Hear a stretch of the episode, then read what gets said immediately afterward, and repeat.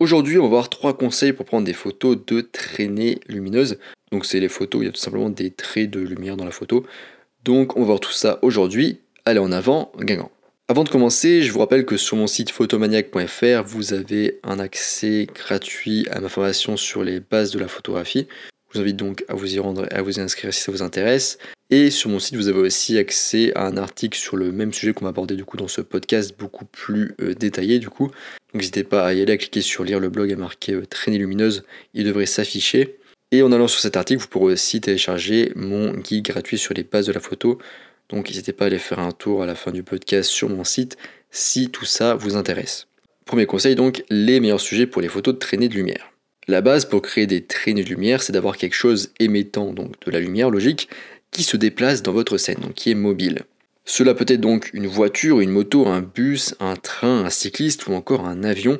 Donc de manière générale, les véhicules sont de bons sujets pour ce type de photo. Mention spéciale quand même aux camions ou aux bus qui vous permettent de photographier des traînées lumineuses en hauteur, ce qui est assez original. On peut aussi avoir un feu d'artifice de manière plus classique ou encore un bâtiment en mouvement euh, qui émet de la lumière éventuellement, même si c'est quand même plus rare. Mais de manière générale, le plus simple, le plus classique, c'est la paire de phares de véhicules mobiles motorisés. En conséquence, pensez toujours à votre sécurité quand vous faites ce type de photo. Ne vous tenez pas au milieu de la route ou sur les voies ferrées, passez-vous dans un endroit sûr et désaxé par rapport à la trajectoire du véhicule. Soyez toujours conscient de votre environnement en posant quelques regards circulaires autour de vous, parce qu'en effet, il est facile de s'immerger dans sa photo et de perdre de vue l'endroit où vous vous trouvez.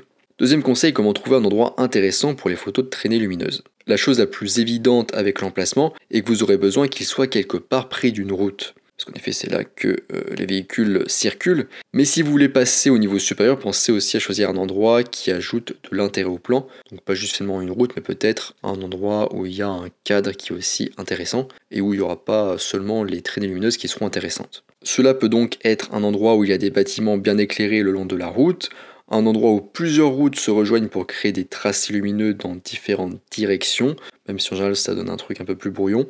Ça peut être aussi dans le virage d'une route pour que les traînées traversent l'image et se courbent, ou encore près d'un rond-point pour qu'elles créent des formes circulaires, au milieu d'une route à deux voies pour que la circulation soit à double sens et du coup avoir dans un sens des tracés rouges et dans l'autre euh, des tracés blancs, etc., etc. Bref, vous voyez l'idée.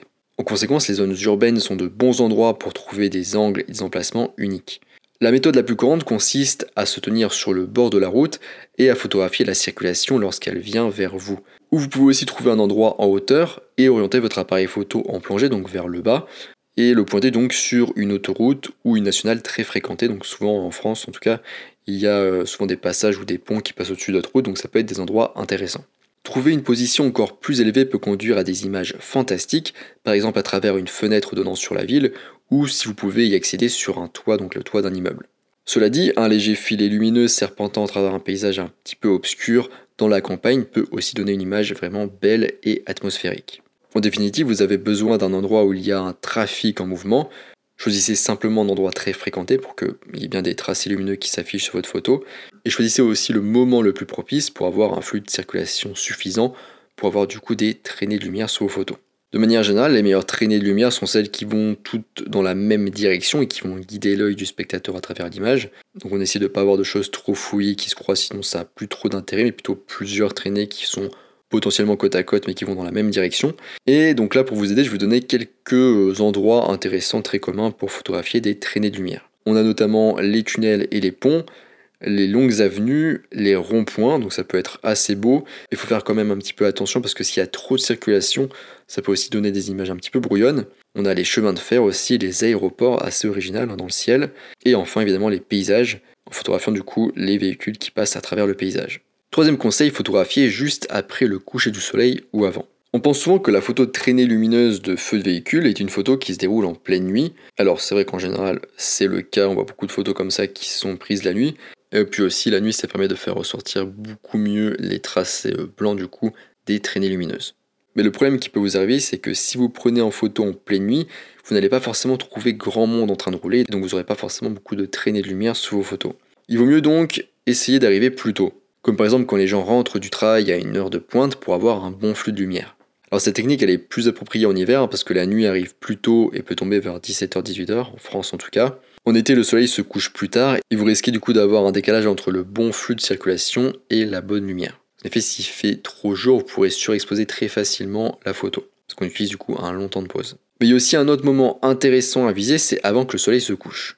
Si vous prenez des photos plutôt au coucher du soleil, vous pourrez inclure un peu de lumière ambiante dans le ciel pour apporter un peu de couleur plutôt que d'avoir un ciel totalement noir ou bleuté pour varier un petit peu vos photos. On arrive à la fin de ce podcast sur trois conseils pour prendre des photos de traînées lumineuses. J'espère que ça vous a plu.